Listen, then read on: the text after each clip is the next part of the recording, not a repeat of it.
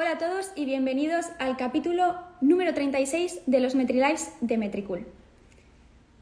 Ya sabéis que es el punto de encuentro donde podéis aprender de las novedades del sector del marketing, las redes sociales, etc. Yo soy Sara Martín, para los que no me conozcáis, y formo parte del equipo de marketing de Metricool. En el MetriLive de hoy tenemos a un invitado muy especial. Él es Growth Hacker Freelance, pero bastante exclusivo porque únicamente cuenta con tres clientes, entre los que Metricool tiene el gran placer de estar. Nuestro invitado ayuda a sus clientes eh, con la creación de estrategias eh, de crecimiento sostenibles basadas en datos, sobre todo eh, basadas también en la experimentación. Nuestro invitado es el creador del conector de Data Studio con Metricool, es un influencer en potencia, un murciano de pura cepa y además todo un bilingüe cuando se trata de hablar en inglés.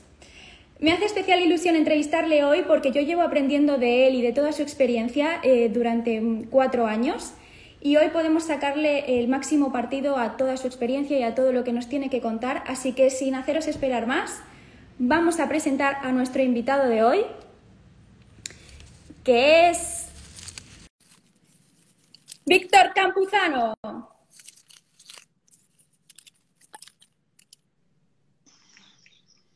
Hola, Víctor. Hola, Sara.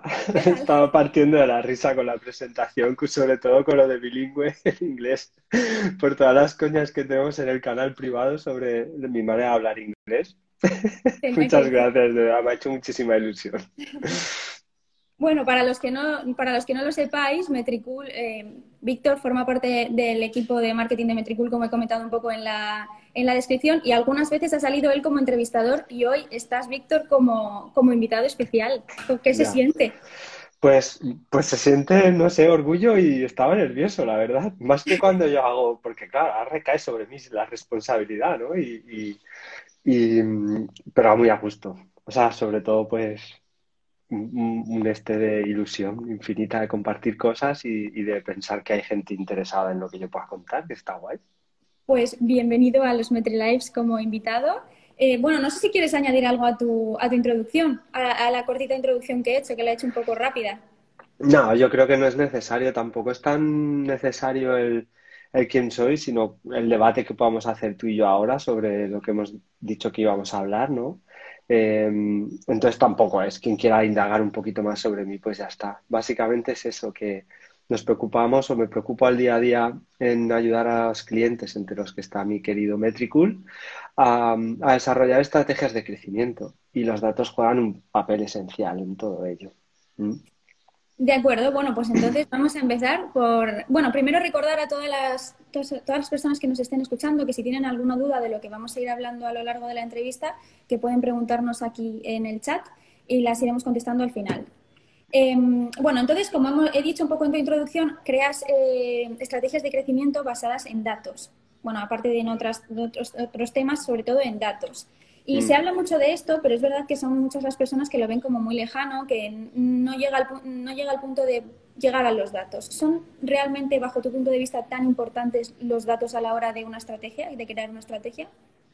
Sí, yo creo que son esenciales, em, tanto en el momento en el que creas estrategias, que hay, pues la verdad es que son muy esenciales a la hora de enfocar esas estrategias, pero también a lo largo de todo tu trabajo diario Em, te pueden ayudar también a, gestionar la frustración cuando algo va mal, ¿sabes? Y a enfocar hacia dónde, hacia dónde tirar.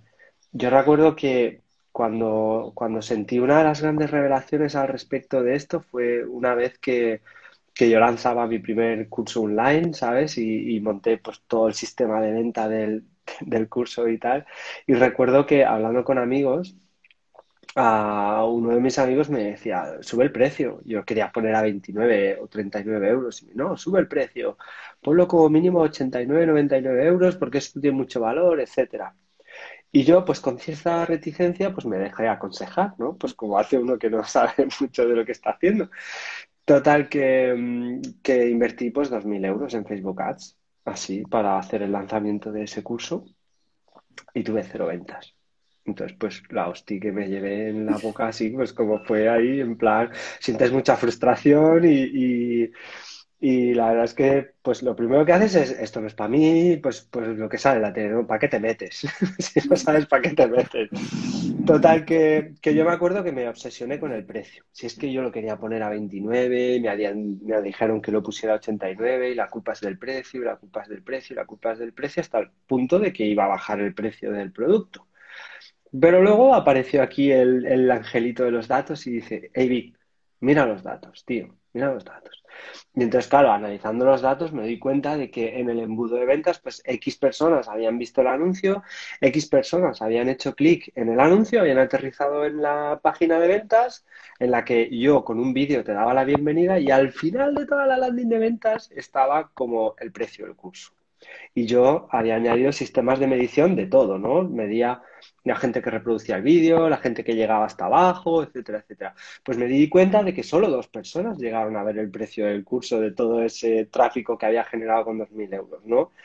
Y, y fue una revelación porque cuando vi esto dije, oh, estaba a punto de bajar el precio, estaba convencido y frustrado de que el precio había sido el causante de este tortazo que me acabo de llevar pero los datos me acaban de dar otro tortazo diciéndome, ¿para qué te metes? ¿sabes? Que no es el precio, que igual el vídeo o igual algo antes de que vean el precio es lo que está fallando porque nadie está llegando a ver el precio. Entonces, no, no te rayes con el precio cuando está. Y, y fui capaz de convertir esa frustración, o, o, gracias a los datos, fui capaz de convertir lo que era frustración de, ay, que me he metido donde no me llaman, que no tengo manera de arreglar, a, a ver, el problema debe estar aquí, ahora voy a pensar cómo puedo enfocar la solución o cómo puedo encontrar una solución aquí. Y el cambio de paradigma en un escenario en el que ninguno somos dueños de la verdad absoluta, pues es muy distinto el sentir la frustración sin tener nada de control a sentir frustración por decir, bueno, voy a poder tirar de un hilito, ¿sabes? Pues ese hilito te lo dan los datos. Para mí son fundamentales. Claro, al final hay muchas cosas. De hecho, bueno, por curiosidad, al final, ¿qué hiciste? ¿Pusiste el precio más arriba o qué, qué, qué estrategia seguiste? No, al final mantuve el precio, solo que cambié la manera en la que o sea, atraía a las personas ahí, ¿no? Cambié los anuncios y sobre todo, eh, tú fíjate que el lead magnet era un déjame tu email para verte un vídeo donde explico mi, mi, mi manera de ver este curso, ¿no? Pues la gente no dejaba su email por el vídeo entonces el contenido del vídeo lo traduje a un ebook y empezaron a llover los... ahí se ha demostrado lo de la presentación, ¿eh? Exacto, eso es. Exacto. Entonces, pues fíjate, ¿no? Pero yo iba a cambiar el precio y no iba a cambiar el vídeo. Y al final los datos me descubrieron que tenía que cambiar el vídeo por un ebook y seguir ahondando. Y obviamente hay muchas otras mejoras que vinieron después. Pero fue una revelación, la verdad. Lo fue.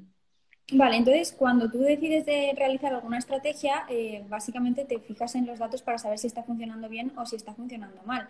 Pero, o sea, hemos llegado a la conclusión de que son importantes los datos, de que no es algo que está ahí y hay que mirar de vez en cuando. Pero son tan, o sea, son tan importantes a nivel de que solamente tenemos que hacer caso a lo que nos están diciendo los datos. Mm, no, yo creo que es muy buena pregunta, la verdad, porque yo creo que hemos caído en un error de, pensar en, en, los datos como, no sé, como un Dios, ¿sabes? Que, que, es incuestionable, omnipotente, omnipoderoso y omnipresente, ¿sabes? Y que todo lo que digan eso no debe ser cuestionado. Y, y pienso que es un error porque nos perdemos algo de espontaneidad, de creatividad, de, de intuición que, que, jolín, que también tiene mucho valor, ¿no? Yo creo que al principio, cuando empezamos a trabajar en esto, nos basábamos mucho en la intuición, ¿de acuerdo? La intuición está guay. Para mí la intuición no es más que nuestro cerebro en subconsciente, en subconsciente o un poco más consciente, ¿no? Pero utilizando toda nuestra experiencia y todo nuestro conocimiento adquirido a lo largo del tiempo y es capaz de predecir en base a eso, ¿no? Pero somos nosotros. Entonces, a más senior eres o a más vivencias has experimentado o a más capacidad tienes para hacer esas reflexiones, pues quizás mejor intuición, ¿no? Eh, nos basábamos solo en la intuición y a veces nos perdíamos cosas que estaban fuera de nuestro sistema mental o nuestro sistema de creencias, ¿no? Y nos ofuscábamos en esto tiene que ser así, intuíamos algo y luego considerábamos una verdad absoluta y fallábamos. Entonces de repente nos damos cuenta de que no, gracias al marketing digital, recolectamos datos, tenemos un montonazo de datos a nuestra disposición y nos damos cuenta de que observando ciertos patrones en los datos, descubrimos verdades que no estábamos viendo cuando, cuando intuíamos, ¿no? Y de repente es el santo grial del marketing digital. Datos, datos, datos, datos, datos. Hasta el momento en que ya no nos permitimos el lujo de pensar y de, y de tratar de intuir y de usar nuestra propia manera de ver las cosas, ¿sabes? Y el problema es que en las matemáticas 2 más 2 son 4 para mí y para ti. Y si tú tienes acceso a la suma y yo también tengo acceso a la suma y es nuestra única manera de pelear, siempre va a ser empate. Entonces la ventaja competitiva tiene que venir de otro lado, ¿entiendes? Entonces fue cuando te das cuenta de que, ok, eh, los datos son importantes, si, si yo peleo con datos y tú sin datos, probablemente yo tenga una ventaja, pero cuando llegamos a un momento en el que los dos peleamos con datos, hace falta otra cosa y hace falta que vuelva de nuevo esa intuición, esa creatividad, esa chispa, esa valentía. Entonces creo que, que hay que poner en valor ambas cosas, ¿no? Y hay que decir, ok, es importante los datos, pero no vamos a negar que Claro, entonces al final hay que encontrar un equilibrio entre ver los datos y ver qué es lo que está sucediendo realmente, porque los datos al final lo que te dicen es la realidad de lo que está pasando, y un poco mezclarlo, eh, como te digo, el equilibrio este con la intuición, lo que nosotros creemos que va a funcionar en base a nuestra experiencia, ¿no? Sí, yo creo que sí. De hecho, si te das cuenta, los datos reflejan el pasado y como mucho el presente, ¿no? Y de hecho no es el presente porque en el momento que tú puedes consultar el dato, eso ya es pasado aunque sea un pasado inmediato, ¿no? Entonces, no dejamos de hacer lo mismo. Usamos datos para intuir o para, intentar predecir el futuro, en base a lo que hemos aprendido del pasado. ¿De acuerdo?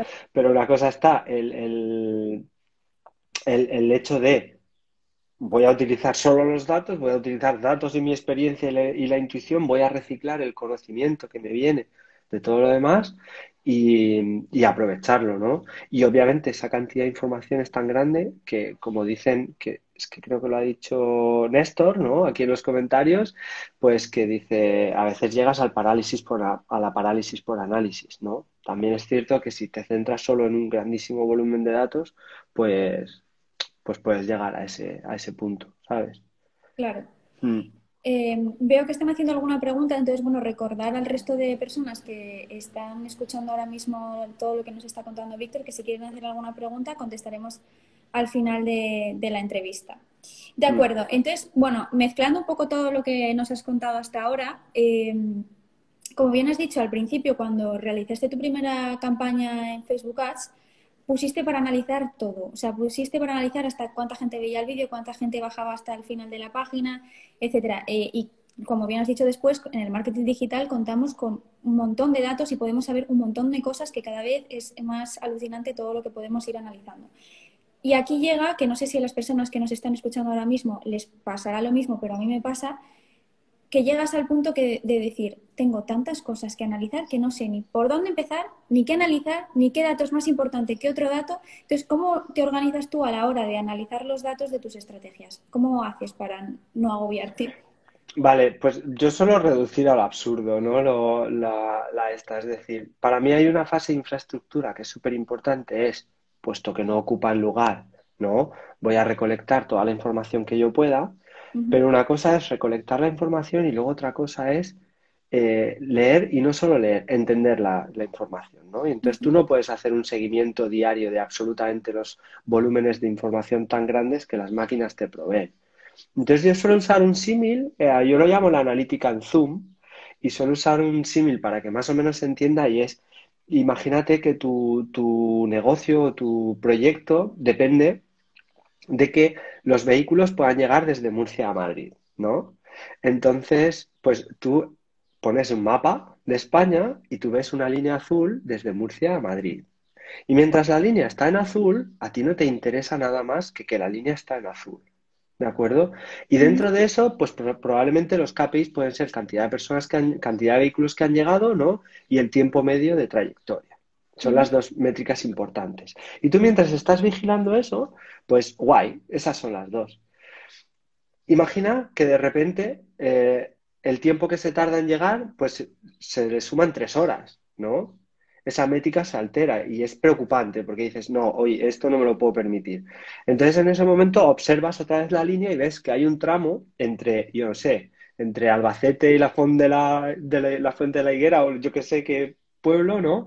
Pues hay un tramo que está en rojo, ¿de acuerdo? Entonces tú has localizado que hay un segmento que está en rojo que pasa algo, pero no sabes cuál es la razón.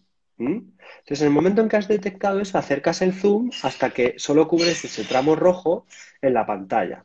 Y conforme, si yo os invito a que probéis en Google Maps a hacerlo, porque es conforme vas haciendo zoom y acercándote, te van apareciendo nuevos nombres. Nuevos nombres de pueblos, de montañas, de calles, ¿no? Nombres que cuando tú estabas viendo toda España, tú no miras esos nombres, tú solo ves los más principales. Pero conforme vas haciendo el zoom, te van haciendo nuevas cositas. Claro, tú haces a ese tramo y ves que lo rojo ya no es toda la línea, sino que está localizado entre el kilómetro no sé qué y el kilómetro no sé cuántas, ¿sabes? Y vuelves a hacer zoom hasta que llegas a un nivel en el que ves hasta el número de calle, ¿no? El nombre de la calle. Pero tú solo observas el nombre de la calle cuando estás ahondando en un problema y estás descubriendo que hoy hay un accidente en tal calle, o sea que la calle de antes tengo que desviarme para acá y la siguiente vuelvo a retomar la ruta. ¿no? Y ahí arreglado el problema y ya me vuelvo a alejar, vuelvo a perder ese nivel de detalle que no me interesa y vuelvo a observar desde un nivel más general, ¿no? Entonces, esta moraleja o esta historieta que, que cuento es un poco la forma de ilustrar de, ok, tenemos un volumen de datos muy grandes, pero esto no implica que tengamos que vigilar todos los datos a todo nivel de detalle durante todo el tiempo porque nos bloqueamos, sino que en realidad lo que tenemos que hacer es, sabemos que tenemos un recurso y lo explotamos en el momento en que lo necesitamos.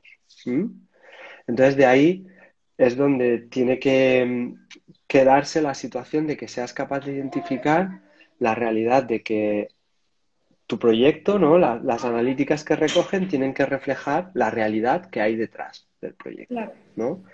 Entonces, pues esa es la manera que siempre utilizo para analizar y la verdad es que me resulta útil, ¿no? Me, me transmite sensación de control a la vez que me transmite la posibilidad de profundizar y llegar a, hasta, hasta la esencia o hasta la verdad de algo. Mm. Vale.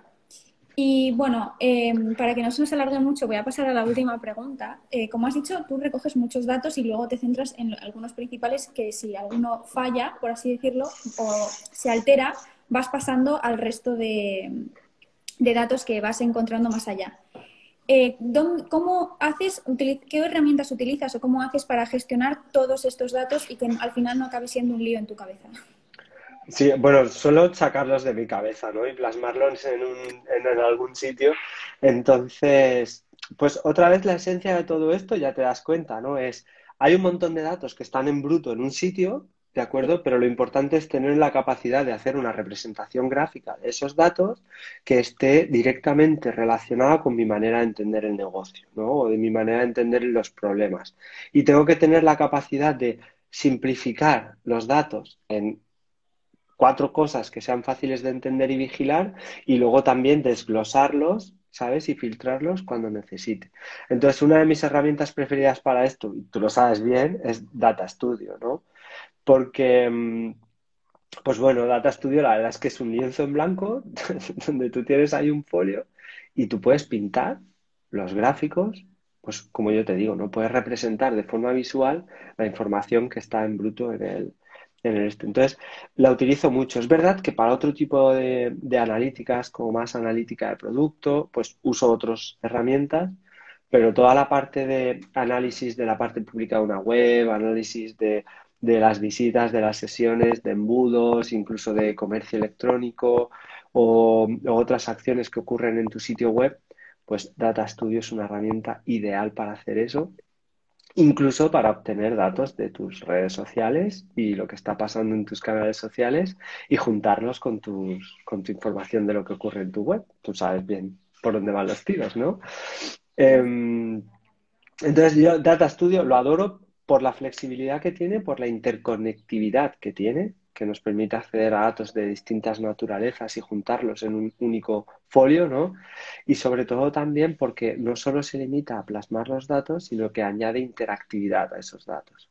Entonces, si compartimos, pues no sé, sabes tú que yo a mí se me llena la boca cada vez que hablo del conector de Data Studio de Metricool, porque realmente creo que un community manager o un profesional de una agencia que construye un informe a su entera medida, ¿sabes?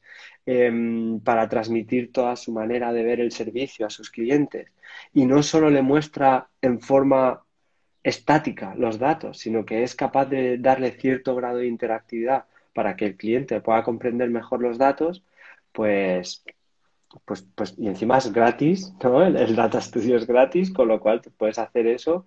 Em, pues, pues, pues, ¿qué te voy a decir, no? Tienes un padre orgulloso de, tu bebé, de tu bebé y conector de Data Studio. Yo creo que, yo creo que sí. A ver, sé que es, o sea, no, no pienso en realidad que sea mérito mío solo, porque tú bien lo sabes, que ha sido fruto del trabajo de todo el equipo de Metricool y por debajo, antes de sacar esto, pues todos hemos puesto nuestro granito de arena y hemos trabajado y, y es un orgullo de haber pertenecido o haber formado parte de la creación de algo desde cero y luego pues ver lo que agradece la gente, el uso, ¿no? Y, y, lo que consiguen haciéndolo, pues la verdad es que es una droga, ¿no? El crear algo desde cero, encima compartiendo el trabajo con gente como tú y el resto del equipo, y luego ver a gente maravillándose y haciendo cosas, pues eso es una droga, ¿no? Entonces, ¿cómo no voy a estar orgulloso y cómo no voy a estar enamorado de esto? Madre mía, me vas a hacer llorar, eh, de verdad, no, no.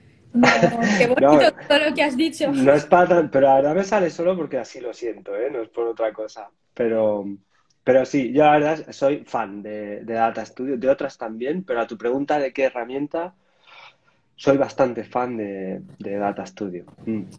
De acuerdo. Eh, bueno, para todos los que nos estén escuchando y no tengan muy claro qué es Data Studio, eh, tú tienes un curso de Data Studio, ¿no?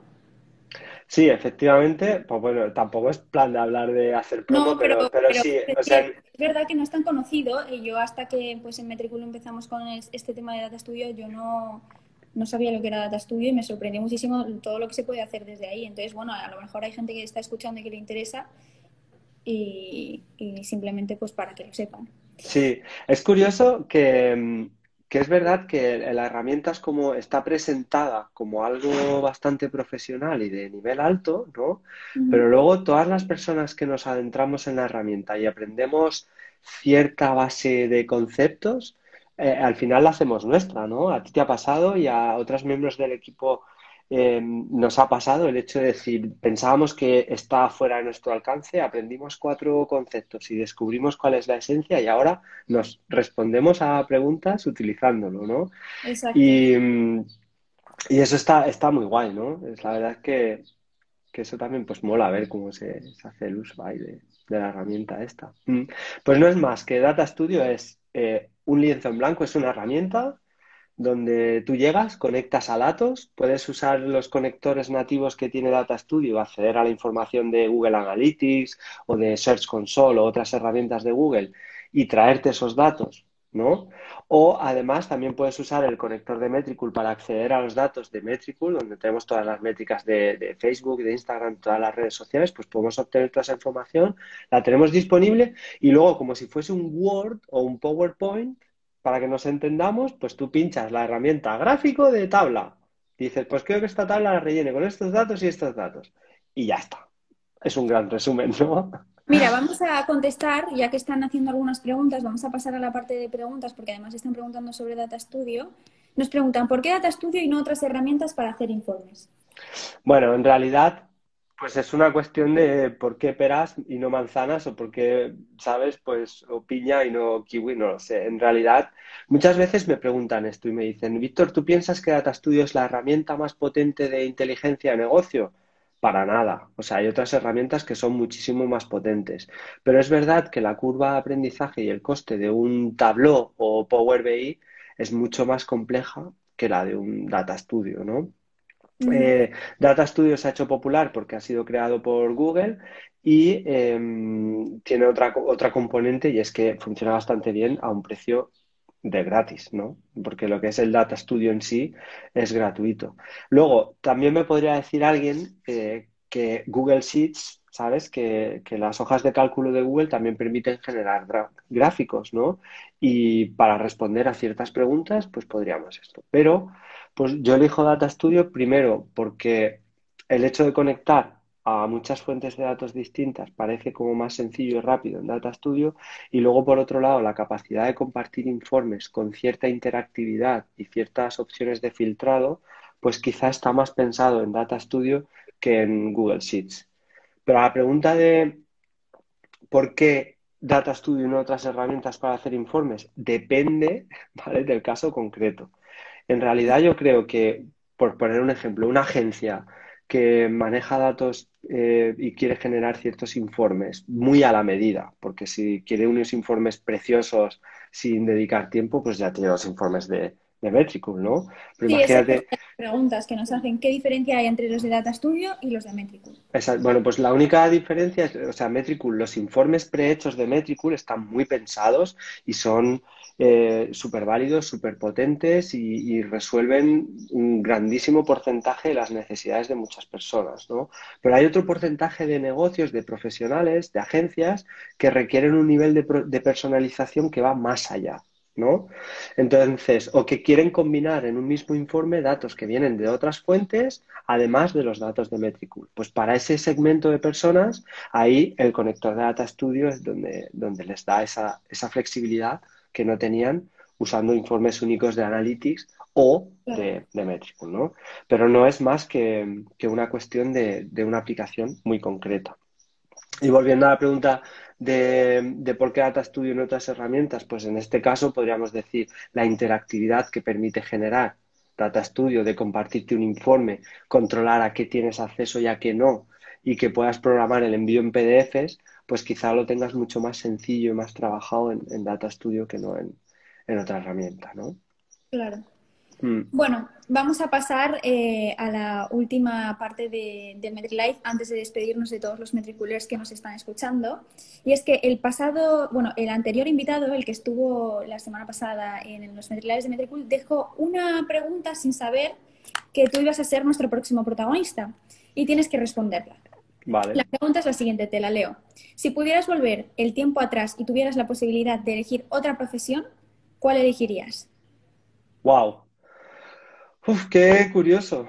Pues mira, fíjate, yo siempre he tenido inquietud por la parte de la psicología. No sé si por arreglarme a mí mismo, aunque ya me di por caso perdido, o, o por qué, pero mm, yo intuyo que si no se hubieran dado ciertas circunstancias que se dieron para traerme al camino este, yo hubiese tirado por una rama un poco más, eh, más sanitaria quizá, o más tirando para la psicología. Em, sí, siempre me ha inquietado, la verdad. La razón de, de por qué... Dices, a ver, claro. Ah, pero tú sí estudiaste psicología, ¿sabes? En fin. Mm, que, eso, yo me, es algo que me gusta bastante. Es algo que me gusta bastante y creo que hubiese tirado por ahí. Pero no sé, si tuviese una máquina del tiempo, pues la verdad es que lo, mismo, sí, o lo mismo volvería atrás y le diría a mí yo de antes, sigue por donde vas, que en 2021 vas a trabajar con gente estupenda y, vas a ser feliz y, y, vas a pasártelo bien. Así que igual podría dejarlo por ahí la cosa, sí. Mm. Bueno, la, pregunta era qué otra profesión escogerías. Así pues psicólogo. Con psicología. Psicología, sí. Psicólogo. Mm. Bueno, pues hasta aquí la entrevista y el MetriLive de hoy. Muchísimas Bueno, se me olvidaba, casi, casi acabo el MetriLive sin que tú hagas la pregunta para el próximo invitado, que es la semana que viene, no sabemos quién es, entonces tienes que hacer una pregunta a ciegas antes de terminar el MetriLive. Oh, una pregunta a ciegas. Ah, ¿Y puede ser la pregunta que a mí me dé la gana? La que a ti te dé la gana. Mm, vale, pues fíjate, fíjate que le voy a preguntar por algo que no le apetezca, o sea, que este y le voy a decir un destino para tirarte un mes aprendiendo sobre tu negocio. Toma. ¿Destino de ir a un sitio? Sí, sí, como, ¿dónde dirías? Voy a ir allí porque creo que es la cuna donde nació esto a lo que me dedico. Vale. Yo qué sé. Sé que me va a odiar por esta pregunta, pero es lo que se me acaba de ocurrir, no sé. Bueno, pero es una buena pregunta. Lo, divertido de estas preguntas es que la otra persona no sepa qué responder. Vale, pues. Y que le quede un poco de imprevisto. Pues creo que por ahí van a ir los tiros. Bueno, pues muchísimas gracias, Víctor. Ahora sí que sí, terminamos con el MetriLive de hoy. Muchísimas gracias por tu tiempo, por estar con nosotros, por todo lo que nos has contado y, y por todo lo que nos has enseñado de Data Studio, de los datos, de qué analizar, de qué no analizar. Y gracias a todos los que nos están escuchando. Gracias a ti por estar al otro lado escuchando nuestro MetriLive de hoy. Así que hasta la próxima, Metriculers, y hasta la próxima, Víctor. Pues gracias. hasta la próxima. Cuidaos mucho y muchas gracias.